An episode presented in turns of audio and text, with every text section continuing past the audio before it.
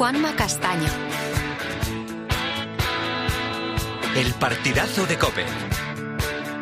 El número uno del deporte.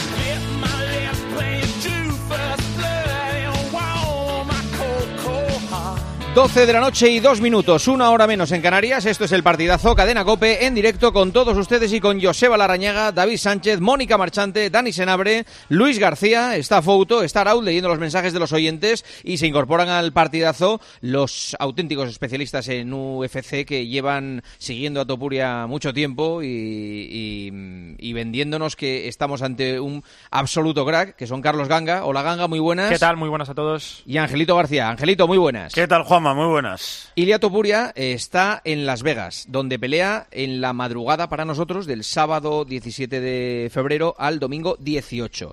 Eh, inicio de la velada 4 de la mañana. No sé si es el inicio de la pelea de Topuria, supongo que no, que evidentemente será la pelea estrella, o sea que Eso es, primero, la última. Primero, como siempre, hay una velada con, muchos combates antes. Es en Anaheim, en eh, California, esa madrugada del, del sábado al domingo.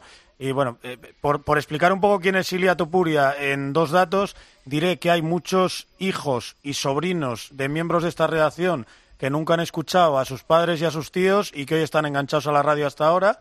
Y diré que el tipo lleva dos meses que abre su descripción de Twitter y pone undefeated 15-0, eh, es decir, invicto 15-0, eh, UFC World Champion, o lo que es lo mismo, que ya ha ganado la pelea para Ilia Topuria desde hace dos meses, para que veas el grado de confianza que tiene en sí mismo. O sea, lleva 14 y el capullo de él ya ha puesto 15. 15-0 y, campeón, y campeón de la UFC.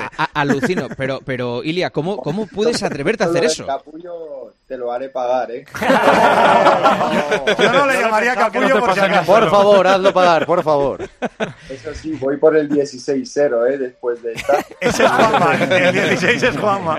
El 15 Volkanovski y el 16 Juanma Castaño. Yo te digo que, vamos, no, no, te, no, te duro. Yo creo que me, me, da, me da un, algo antes de subir al, a la jaula, vamos, lo, lo tengo clarísimo. Que, Tú siempre tienes que pensar que yo peleo cuando me pagan, yo tener que pagar la recuperación de nadie. yo creo que habría gente dispuesta a pagarte porque me dieras una paliza, también te lo digo. No, seguro. Seguro. Habla un minuto y ya te lo digo que sí. Vale, vale. Eh, a ver, ¿estás en, ¿cuánto tiempo llevas en Los Ángeles? Eh, estoy en Las Vegas ahora mismo. Ah, en Las, Vegas, perdón, en Las Vegas como aproximadamente entre una dos semanas más o menos. Una, dos semanas. El combate, el combate es en los, en Los Ángeles. ¿Cuánta gente entra en el recinto donde es la pelea? Eh, creo que más o menos 20.000 personas por ahí. Eso es, eso es. Sí. Locura absoluta con las entradas, ¿no? O sea, eh, va a ser un evento eh, impresionante. Yo creo que está todo vendido ya, va a ser impresionante, siempre es impresionante, es como algo fantástico, ¿no? Salir ahí delante de todo el mundo es como una energía, una super energía. ¿Cuánta gente ha viajado contigo a, Las Vegas eh, y luego estará contigo en Los Ángeles? De tu, de tu gente, de tu familia, de tus amigos, de tus amigos, de, de todo. ¿eh? ¿Cómo, perdona? que, digo que me estás dando una clase de matemáticas. Me, me pones aquí a contar. son muchos, son muchos. Cuánta gente me llevo. Bueno, aproximadamente entre 15 20 personas que, que llevo aquí conmigo. 15, 20 personas. ¿Y qué haces estos días? ¿Cómo, ¿Cómo es tu vida antes de, de, de, tener el combate más importante hasta ahora de tu, de tu carrera? Bueno, básicamente todo el trabajo duro y difícil ya, ya está hecho. Hemos hecho el campamento en, en España, todo lo que es hacer los sparrings y la parte técnica. Ahora, más que nada, nos concentramos en el recorte de peso, la coordinación, los reflejos, el timing, todo para, para mantenerme afilado, afilado, llegar a la pelea con una buena condición física, mantenerlo todo y, llevar el cuerpo más que nada descansado, ¿sabes? No llevarlo agotado. Por eso nos hemos dejado todos los deberes hechos en, en España. Mm. Eh, eh, ¿Entrenas eh, estos días? ¿Qué tipo de entrenamiento haces cuando estás allí? en las horas de la mañana hacemos entrenamientos técnicos porque es cuando el cerebro es capaz de quedarse más con la información y después en las tardes hacemos lo que es la, la preparación física, que es muy leve y después hacemos el acondicionamiento al, a la sauna, a las temperaturas altas, porque los últimos días lo que hacemos es una especie de deshidratación en saunas y bañeras, entonces nos estamos acostumbrando a todo, a todo ello. El peso pluma es, eh, tiene que ser inferior a 65,800 gramos. Eh, Exacto. eh, eh, ¿En cuánto estás ahora y qué día es el pesaje? El pesaje es el viernes, son como 30 horas antes de la pelea y ahora mismo es la mejor vez que estoy llevando el recorte de peso y estoy más o menos en 73 kilos, me, faltan como 8 kilos, pero eso ya no es nada. 8 kilos. O sea, para ti no es nada bajar 8 kilos de aquí al viernes que viene. Claro, es que suena bastante agresivo decírtelo así, 8 kilos, porque a la gente le, va a chocar ahora mismo esto. Pero sí, de, la forma que hemos llevado mi alimentación y todo, después me, sacan cosas a lo que llamamos en Fight Week la última semana. Entonces empezamos con la deshidratación, ya no como carbohidratos, fibras. Entonces ahí llevo un balance con los doctores y los médicos de, de Performance Institute y los que tengo en mi equipo. Y las 30 horas que transcurren desde el pesaje hasta el combate, ¿cuánto peso puedes ganar para, para tener más, más, más, fuerza, más masa? Mínimo 10 kilos. Pero, ¿Cómo 10 kilos en 30 horas? Claro, eh, peso 65,7 es el peso que tengo que dar y al día siguiente me subo al octógono en 77, 8, más o menos. A ver, explícame, eh, Ilia, perdona. Eh, ¿cómo, cómo, co, co, eh, ¿Cómo lo haces? A ver, eh, es complicado para explicártelo así súper rápido, pero por lo que te he dicho, ¿no? Primero hacemos una deshidratación, entonces ¿Sí? empezamos a hacer una hidratación y, y, después me dan las comidas específicas, es, tengo que comer y beber en las horas que me dicen los nutricionistas y los médicos, entonces es un protocolo a seguir y se hace de, de forma paulatina, ¿no? No es que me peso y directamente me pongo a, a, beber y a comer como un loco, es como se hace poco a poco, pero también preparo el cuerpo para todo ese proceso, tanto para el recorte como para el rebote. ¿Cuántas horas duermes eh, estos días? Duermo súper bien como un bebé, eh, 8 o 10 horas duermo todos los días. 8 o 10 horas. Eh, ¿Estás nervioso ya o qué día empiezan los nervios? ¿Cuándo empiezas a notar que tu carácter ya empieza a ser un poco mm, distinto? Supongo que te cambiará un poco el carácter. Sinceramente no me, no me suelo poner nunca nada nervioso. Yo creo que el estrés y la preocupación llegan cuando no te dejan los deberes hechos. Yo en mi caso me siento en paz y en calma conmigo mismo porque hice los deberes, hice todo lo que estaba en mis manos, entonces pase lo que pase el 17 de febrero, no sentiré ningún tipo de arrepentimiento porque siempre sabré que hice lo que, lo que podía hacer. No es lo mismo quedarte con la sensación de podía haber hecho más, podía haber corrido más, podía haber entrenado un poco más. Ahí puede ser que, que sientas el arrepentimiento, pero en mi caso no. En mi caso yo hice todo lo que tenía que hacer, y por eso mismo estoy seguro que la victoria será mi, mi única opción el 17 de febrero. Eh, y, y, estás convencido de que va a ser por KO? O sea, de que mm, lo, te lo va a, a ser por... en el primer asalto. Estoy súper convencido. Es que Hostia. no me he preparado para este combate solamente en, con este campamento, ¿sabes? Me he preparado toda una vida para este momento. He meditado y he visualizado este momento a lo largo de mi vida. Entonces, estoy muy seguro, me, sé quién soy, sé las habilidades que tengo, sé de lo que soy capaz. Mucha gente me puede dudar, puede dudar en mí, lo hacen, pero la verdad no me importa, no puedo esperar para mostrarle a todos que están muy equivocados. Pero ¿y no crees que tú, con estas declaraciones, si él te escucha y le dicen, no te imaginas lo que ha dicho eh, eh, Topuria en una radio española? Ha dicho que te va a fundir en el primer asalto y que, y que está convencido y tal. ¿No, ¿No, crees que le estás un poco motivando a él también si, si él escucha esto? En española, en australiana, en americana, en todos lados diré lo mismo. Le pueden decir lo que quieran. El 17 de febrero estaremos él y yo solos dentro del octógono y podrá hacer lo que pueda. Yo te diré que va a ser capaz de hacer muy, muy poquito. Yo solamente lo que, lo que quiero es que se presente en la pelea y ya el resto lo haré yo. Qué miedo, macho. Joder, no quisiera, no quisiera ser Volkanovski por ninguna cosa del mundo ahora mismo. capullo, ¿sabes? Sí, sí, no, te, pido perdón, eh, Ilia, de verdad, olvida el arranque de la entrevista, por favor, ¿eh? Olvida, por favor, el arranque de la De hecho, en podcast lo vamos a quitar, el, el- el- el- el primer minuto de entrevista lo vamos a hacer desaparecer en podcast. Eh, quería preguntarte más cosas. ¿Has visto muchos vídeos de él? O sea, ¿le, le has analizado mucho eh, o, o te fías más de, de ti y no, y no analizas mucho al rival?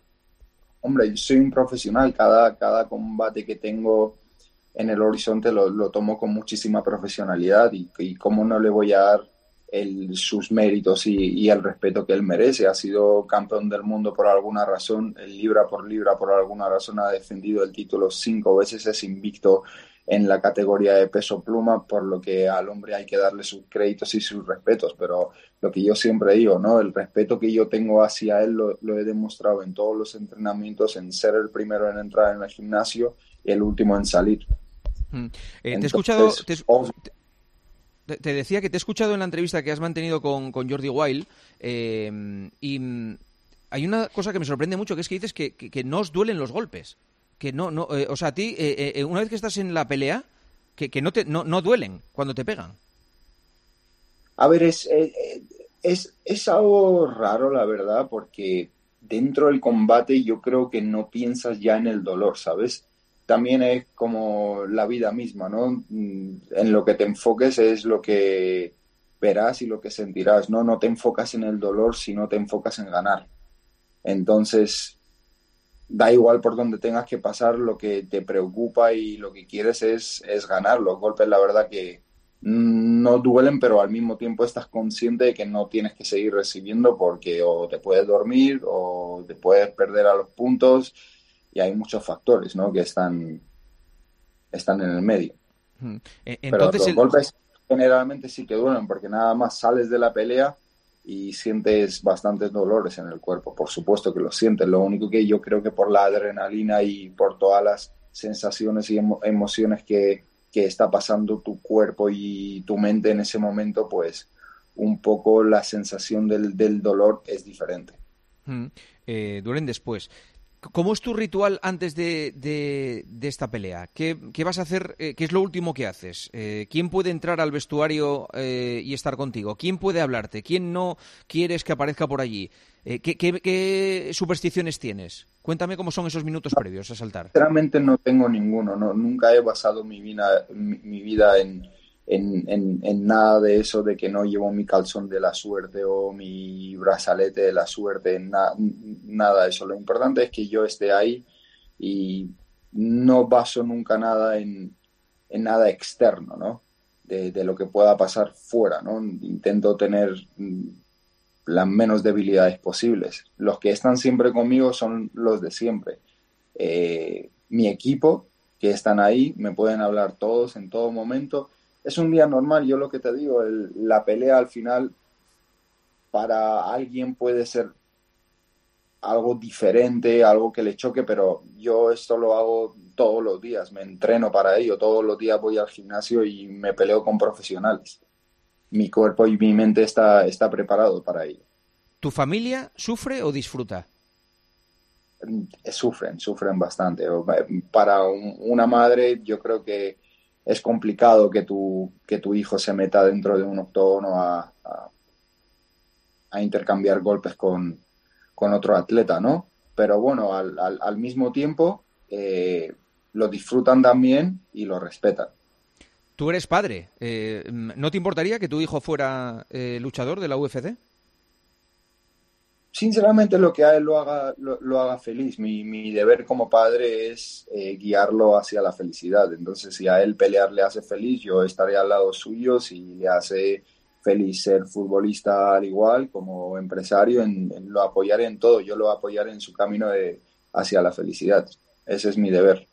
¿Desde pequeño eh, querías ser eh, peleador? Eh, es decir, ¿en el colegio con cinco años ya le calentabas a, a- a- a los niños que, que estaban contigo? ¿O cómo te portabas? no, eh? ¿No? Para nada. Si, si me conocieras personalmente, hay un contraste muy grande. Yo fuera de lo que es mi, mi trabajo, mi, mi profesión, soy una persona normal de carne y hueso al, al, igual que tú y lo que menos busco son, son conflictos, ¿no? Yo lo que quiero es la paz porque yo ya me vacío, por así decirlo, dentro, dentro del gimnasio. Cuando salgo de ahí lo que busco es paz y amor, no, no, no busco otra cosa. Entonces dentro del colegio la verdad que era una persona que me relacionaba súper bien con todos mis compañeros y no era nunca problemático.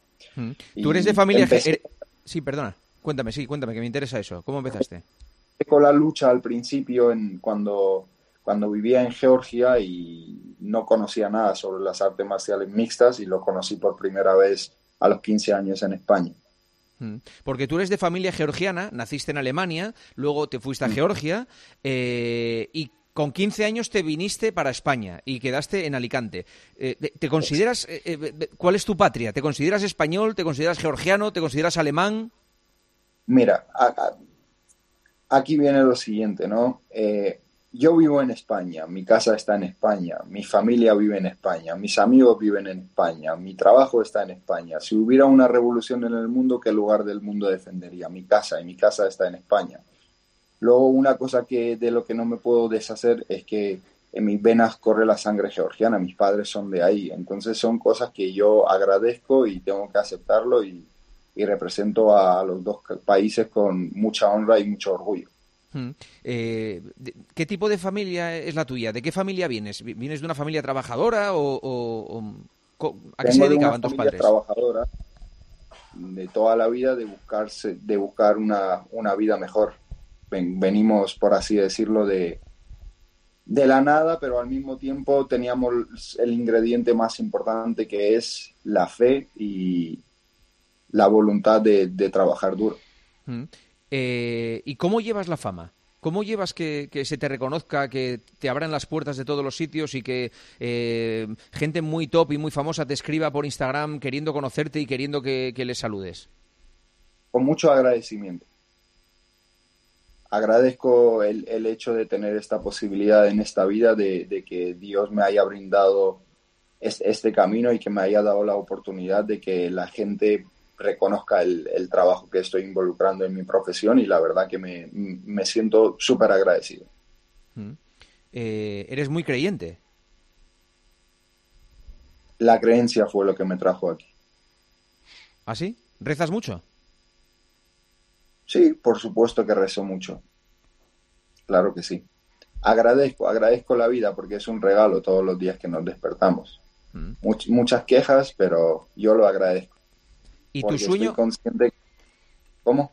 ¿Y tu sueño cuál es? ¿A dónde quieres llegar? Mi sueño es ser feliz.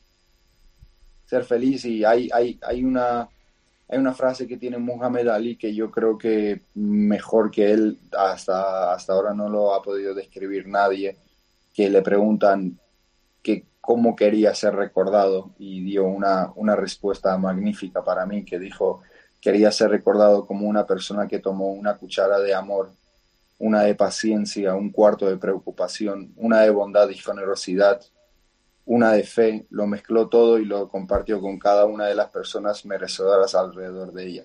Así es como quiero ser recordado. Joder. Ilia, eres un tío muy, como muy espiritual, muy, muy intenso en tus creencias y en tu forma de, de comunicar. Esto es lo que soy. Sí, sí. Eh, eh, oye, te has hecho amigo de Ferran Torres, creo. Eh, que, o bueno, que él te escribió y que, y, vamos, que, se hizo seguidor tuyo y, que le, inspiraste un poco, ¿no? Sí, me vino a apoyar en, en, mi último combate. No nos conocíamos personalmente. Entonces vino en, en mi último combate y a partir de ahí hicimos buenas amigas. Me están diciendo que los youtubers, ¿es verdad que los youtubers te piden que les pegues un puñetazo? ¿Hay, youtubers que quieren que les pegues un puñetazo? ¿De verdad? Me, me, me, me ha pasado, sí, en el pasado, pero es, eh, es algo que no me ha gustado verme después de, haberlo hecho, que lo corregiré en, en el futuro seguro. Perdón, es que no, sé ni lo que estoy preguntando. O sea, ¿realmente eh, le has pegado un puñetazo a, a, alguien que te lo pidió? Sí, obviamente. Eh, con mucho control, pero, pero sí, dentro de mi locura sí lo, Vale, sí vale. lo hice. Sí lo hiciste. Sí. Vale. Si te apetece probar, Juanma, puedes... No, no, no, pero que, que me, que- No, pero bueno, que evidentemente ahora ya es un tipo muy profesional que, que no está para, para, para este tipo de, de cosas, digo yo, vamos, no vas a ir por la calle, en vez de, Ilia, una foto, Ilia, ¿me das un puñetazo? Ostras, es que lo veo, Claro, es que, que me, me- me ha pasado, me, me ha pasado justo algo así un montón de veces. Y una de las veces me acuerdo que teníamos un media day y me dijo uno, por favor, soy súper fan y quiero que me des un puñetazo. Y le dije, te lo daré, pero nunca te hagas fan de Nacho Vidal, ¿vale?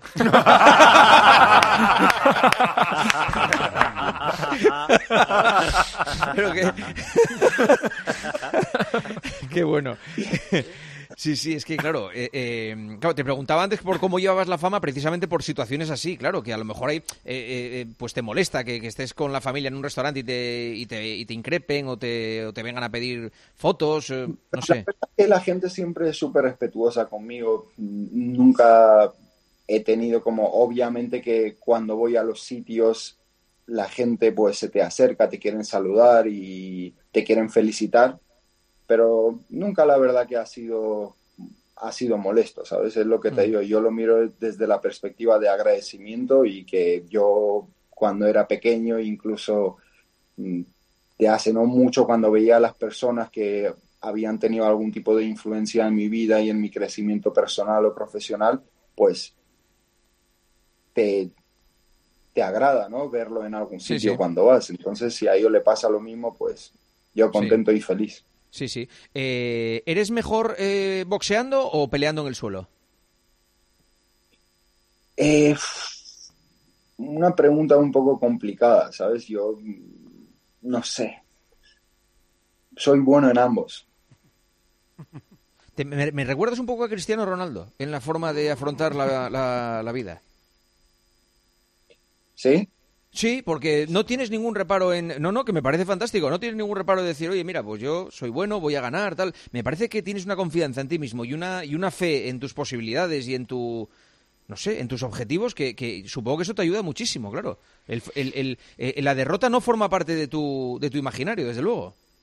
La derrota no está en mi vocabulario, eso sin lugar a duda, por supuesto que no, pero eh, es lo que te digo, yo confío mucho en mí, mucha gente te dirá que no puedes hacerlo, eh, dudarán de ti, pero al único que necesitas para alcanzar y conseguir cualquier cosa en, esta vida es a ti mismo, ¿sabes? Solo tienes que trabajar duro, tener fe y cualquier cosa es, es posible en esta vida, no importa de dónde vienes y sabes hacia dónde vas, ¿no? ¿Cu- ¿Cuántos años llevas peleando, eh, digamos, ganándote la vida peleando? Eh, empecé, debuté como profesional a los 18 años y me pude dedicar a lo que es ya no tener que trabajar en ningún otro sitio y poder dedicarme a, mi deporte desde cinco años. Cinco años. Porque, ¿qué, qué otros trabajos has combinado con tu deporte? Trabajaba en cuatro sitios. Trabajaba de, de cajero en una tienda de ropa, de amaquero en, en- en la playa de Alicante. Después eh, daba clases de, de mi, de mi disciplina, de las artes marciales mixtas. Y después trabajaba también de, de seguridad y al mismo tiempo entrenaba como un profesional. Joder, macho. Claro, es que te, te- te mereces todo lo bueno que te pase. Es que te has dejado la vida en, en tu, en tu pasión. Es lo que te digo, eh, mi pasión después no lo veía como un trabajo, sino lo veía como algo Sí. que, que me entretenía y era lo que realmente me gustaba y todo lo que hacía era para poder fortalecer y respaldar mi pasión realmente. Entonces siempre tenía en mente de que yo no quería trabajar por nadie, sino trabajar por mis sueños. Oye, cuando llegó, cuando, la cuando llegó la pandemia, eh, perdona si a veces te interrumpo, pero es que como eh, la conexión de, de- de Zoom eh, nos hace esta- este problema. Eh, te decía que cuando llegó la pandemia, tú fuiste uno de los que se fue a la isla esta de Abu Dhabi, donde, Mm. donde hubo una especie pues de, digamos, circuito cerrado de la UFC, que era el único deporte que, que- que estaba en activo. El, el único deporte que no paró fue la, eh, la La- UFC, ¿no? porque tenían un- una isla en, en Abu Dhabi y hicieron como una, una burbuja de que no podía entrar nadie más que no fueran los peleadores y la gente que los acompañaba después de haber pasado miles de pruebas de, COVID. Entonces fue también un momento bastante impactante en, mi vida, que en, en, el momento que realmente menos deseaba el debutar en la UFC fue cuando recibí la llamada, porque eh, di positivo por el, por el COVID y lo pasé realmente mal, lo pasé muy mal casi me ingresan en el hospital, estaba casi cinco días que no me podía ni levantar del sofá. Entonces ya después de dos semanas, cuando por primera vez me hacen otras otras pruebas y doy negativo, mm, salgo a correr y me pongo como objetivo correr media hora fuera. Y a los 15 minutos me tengo que volver a mi casa porque no podía, mis pulmones no, no me dejaban, sentía el cuerpo súper cansado. Vuelvo, me siento en las escaleras de mi casa y me llaman por el teléfono. Oye, Ilia, ¿quieres pelear en ocho días en la UFC con un chico que tiene cuatro victorias y cero derrotas dentro de la compañía? Y son momentos en los que tú dices, es que el tren pasa una vez, ¿sabes? O me subo ahora o me quedaré con el arrepentimiento toda mi vida, ¿sabes? ¿Y qué pasó en esa pelea? Lo gané, los dominé en los tres asaltos. Y, con COVID y todo, de, ocho días antes. Imagínate si lo pillas eh, eh, ahora. Claro. A ver, con una, una, una preparación, con un training camp completo, pues tendríamos una historia diferente, pero, pero bueno, igualmente todo salió a mi favor. Oye, solo una cosa más antes de que te pregunten mis compañeros. ¿Es verdad que tienes la manía de, antes del pesaje, tomarte una copa de vino? Eh, un poco más de una copa. ¿En serio? Sí, tomo medio litro de vino. ¿Por qué? Bueno, básicamente porque jueves es el, la noche más difícil que viven los luchadores porque es el día en el que no comes, no bebes nada y después por la noche nos empiezan a someter a, a, las saunas y por la mañana hacemos un entrenamiento y después de los entrenamientos no bebes ni comes ni haces nada. Entonces, al día siguiente, el viernes a las 9 de la mañana, tenemos el pesaje y te cuesta dormir muchísimo. Y yo tomo medio litro de vino porque cuando estás en esas condiciones, lo que hace es que primero te ayuda a dormir, a dormir y te ayuda a deshidratarte. O sea, si tomas medio litro de vino, al día siguiente te despiertas con un kilo menos. Caramba. Te quita medio kilo de más. Entonces, como que mato con un tiro dos pájaros, ¿no? Claro.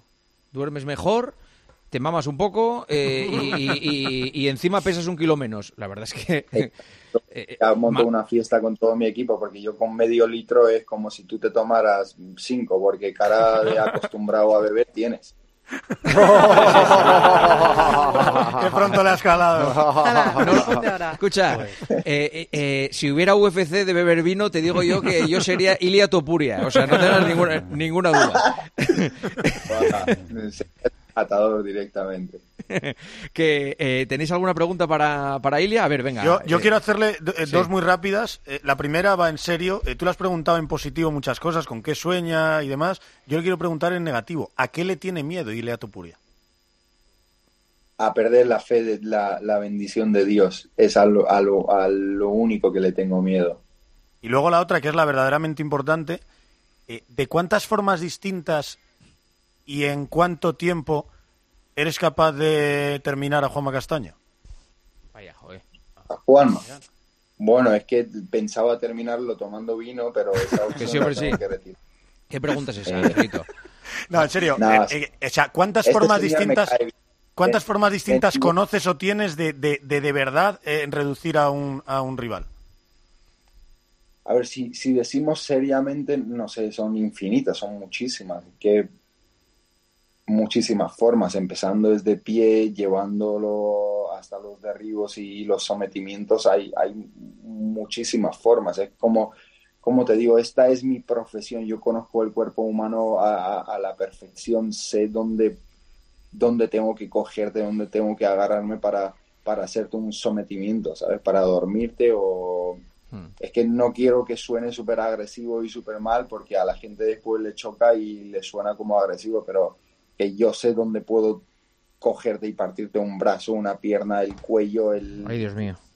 No hacerlo, me dedico, me, me, dedico a ello, pero no lo hago. No, no, no claro. Lo hago, no, Hombre, no lo hago estarías, estarías en la cárcel, como- claro. Claro, una profesión. Esto es mi profesión. Fuera de ello, Menos mal, menos mal. Eh, eh, Ganga, Le, le preguntabas eh, por la fama. doy fe de lo que dice, del agradecimiento que tiene Ilia, porque el día del Media Day aquí en Madrid había cientos de personas, cientos de aficionados, de chavales que querían una foto, una firma, acercarse a él, darle la mano, hablar con él. y me sorprendió mucho la cercanía y cómo trataba Ilia a cada uno de ellos. O sea, con una amabilidad eh, para ser una superestrella que yo creo que eh, es poco habitual. Y luego yo no sé si habéis visto en los careos a Ilia, eh, cuando tienen el cara a cara con el Sí, otro peleador sí. antes de, del combate, Ilia da un show increíble. O sea, eh, se lo pasa en grande, es un provocador. Yo no sé si se lo pasa, Ilia, si te lo pasas mejor en el careo, con todo lo que montas, y- o luego en la pelea. Pues en ambos, en ambos me lo paso súper bien, pero el careo es, eh, es algo único también, ¿no? Es como sientes a tu rival el día anterior del, del el día antes de la pelea. Todos los momentos son súper importantes, pero es lo que te digo, lo que creo que una cosa que he aprendido a hacer es a disfrutar de, de cada momento, ¿sabes? Porque antes, antes sí que me pasaba un poco como me ponía súper nervioso, el recorte de peso, todo, y, no disfrutaba el camino, pero una vez después pasaba todo, todo eso y miraba hacia atrás, estaba orgulloso de, de todos los momentos que había vivido y, y había superado. Y después como que pensaba, como tienes que también disfrutar todo eso, porque luego esos momentos son las que forman a la persona en la que te vas convirtiendo. Y aprendí a, a disfrutar de todos los momentos que la vida me regala. Mm. ¿tenéis alguna duda para Ilia? Sí, yo, yo tengo dos rápidas. Una, eh, has hablado siempre de la carga psicológica que tiene un combate como el que vas a disputar el, el 17. Y el trabajo mental es fundamental. Pero dices que eso te sirve sobre todo para captar la debilidad del rival y una vez de que la captas, ahí ya sabes que vas a ganar. ¿Cómo se detecta esa debilidad? ¿Dónde Pues está esa debilidad? Bueno, la debilidad realmente viene en partes técnicas, ¿no? Porque a estos niveles, sabes que decirte que, por ejemplo, Volkanovski va a salir ahí eh, nervioso y que no va a saber autocontrolarse y todo, no sería lo correcto, ¿sabes? Es, ha sido uno de, lo- de los mejores del mundo. Pero cuando técnicamente el rival te siente como superior a él y siente que lo mejor que hace contigo no le sale, le empiezas a escuchar hasta en- en- en el respiro, ¿no? En cómo respira él de que ya va para abajo, ya va hacia abajo y después los movimientos que hace, cómo se precipita, son muchos factores, ¿sabes? Que cuesta un poco explicarlo, pero un luchador lo sabe detectar dentro del octógono. Y me encanta cuando siento eso porque es la Claro. mejor sensación del mundo cuando sabes que lo vas a acabar y ya se está acabando y el combate va a acabar. Una de las mejores sensaciones. Y una frivolite, ¿quién es más elegante, McGregor o tú?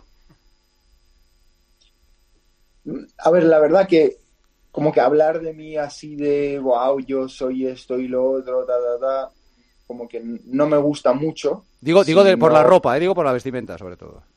Claro, no sé, ¿tú qué opinas? Tú, tú. El día que entrevista a McGregor le diré que McGregor, pero ahora Todo tú. todo tú, todo tú, todo tú. Un entonces. Eh, ¿Es verdad, es verdad que has dicho, eh, lo he leído en marca ahora, que, que- que vas a pelear con McGregor en el Bernabéu? Bueno, apuntamos hacia ello. Él tiene un, un combate ahora en, en abril o mayo que todavía no, no han definido la fecha. Si no pierde y después él pues está listo para este nivel de competición, entonces sí, pero el tío está a punto del retiro y no sé si quiere este nivel de competición, ¿sabes? Que es la nueva generación. Ya, ya. Pero que- si, si quiere y quiere mantener su nombre dentro del deporte, tiene que pelear conmigo, porque es que otra pelea ya, ya no hace sentido, porque el tío está sobreviviendo en el deporte por lo que hizo hace cuatro o cinco años, porque después de ahí todos los combates que hizo las perdió. Entonces deportivamente él ni siquiera está, yo creo que ya ni rankeado, y si está en los rankings es eh, por respeto mm, de que es Conor. Pero realmente deportivamente, si tú lo miras desde la perspectiva de un luchador, él no es nadie. Entonces, ¿Y a si McGregor en toda- cuánto lo destruyes? ¿En el primer asalto, en el segundo? a McGregor. McGregor es primer asalto. Por eso te lo digo. Si él todavía dice que, wow, yo estoy en, eh, al nivel y quiere probarse, pues podemos hacerlo. Podemos hacerlo. Bien, bien. Así Oye, que eh, veremos a ver qué, qué es lo que el futuro nos, nos tiene preparado. Pero una cosa que sí que pasará seguro es el UFC en España. Vale. Eh, eh, ¿Y cuándo es eso? ¿Cuándo va a ser? En 2024. 2020, o sea, este año. sabe la fecha exacta, pero va a ser en 2024. Vale. Para finales, Eh, seguramente. Mónica, querías hacer una Oye, pregunta. sí, sé que tiene, tiene relación con otros deportistas, como lo ha dicho Ferran Torres, que, que fue a verle. Con Alberto Contador, me consta que además estuvo en alguna Sí. presentación suya, que es muy fan. Yo quiero preguntarle a- al revés, ¿a qué deportista, fuera de tu deporte, admiras y es un referente para ti? Si lo tienes. Por supuesto que lo tengo, pues la verdad que vosotros que sois súper futboleros y ahora muchos, no sé, me, me tirarán piedras, pero me gusta mucho Lionel Messi, la verdad. Me gusta Siento- mucho. y eres del Qué Madrid. maravilla. Eres del Madrid. ¿Cómo te vamos a tirar piedras? Al revés. Sí. A- Sí, a ver, a mí me gusta el Madrid porque yo siento que Madrid, aparte de los valores que tiene, es como que el equipo que más representa a España, ¿sabes? Que desde hasta cuando no vivía en España, siempre escuchaba como el Madrid, Madrid, Madrid, como un equipo que representaba a España y aparte por los valores que representa son con los que más me veo yo. Pero como deportista me gusta mucho Lionel Messi, Michael Jordan, me gusta mucho la filosofía y el enfoque que le han dado a sus vidas fuera y dentro de, de su profesión. Pues eh, creo que están llegando muchísimos mensajes. Eh, quiero que escuches los mensajes de los oyentes que te va a leer Alberto Arauz. Algunos, eh, porque están llegando miles, me parece. Alberto. No te haces una idea, Juanma, de lo encantada que está nuestra audiencia con esta entrevista. Decía uno, Ilia Topuria se ha ganado el corazón de todos los españoles hace ya mucho tiempo. Luce más la bandera de España que muchos deportistas nacidos aquí y la luce con orgullo. Topuria es mi ídolo, es el puñetero amo. Gracias partidazo por esta grandísima noche de radio. Me he quedado impresionado con Ilia. Luego dicen que los peleadores están sonados. Pues Ilia suena francamente bien. Suerte, chaval. Por fin le dais difusión a la UFC, el deporte más emocionante y con más adeptos cada día más.